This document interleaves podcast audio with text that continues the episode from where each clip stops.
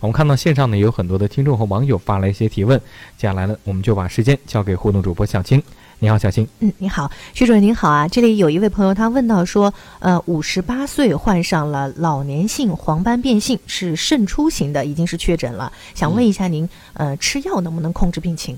可以，可以吃药啊。对他这种在临床上是比较常见的一种眼底病变，它由于这个呃老年的原因，它那个黄斑区的结构啊出现了一些的改变，代谢功能减退。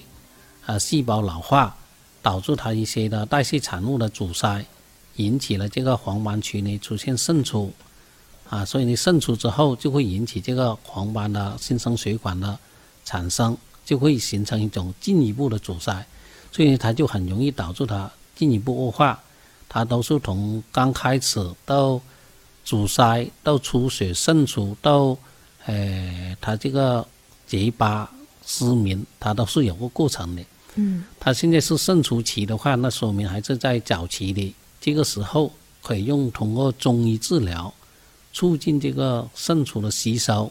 通过这个整体的调理之后，它黄斑区的代谢功能啊就会提高，它那个呃结构呢就会出现改变，就会导致那个呃渗出的吸收之后啊，它那个代谢功能就正常。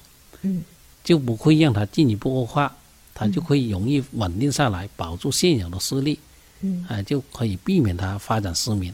也就是说，他这个情况还需要再面诊一下，再来确定吃什么样的药，是吗？嗯，这个肯定要辨病辨证相结合要辨用药，对，嗯，好的，感谢你。嗯。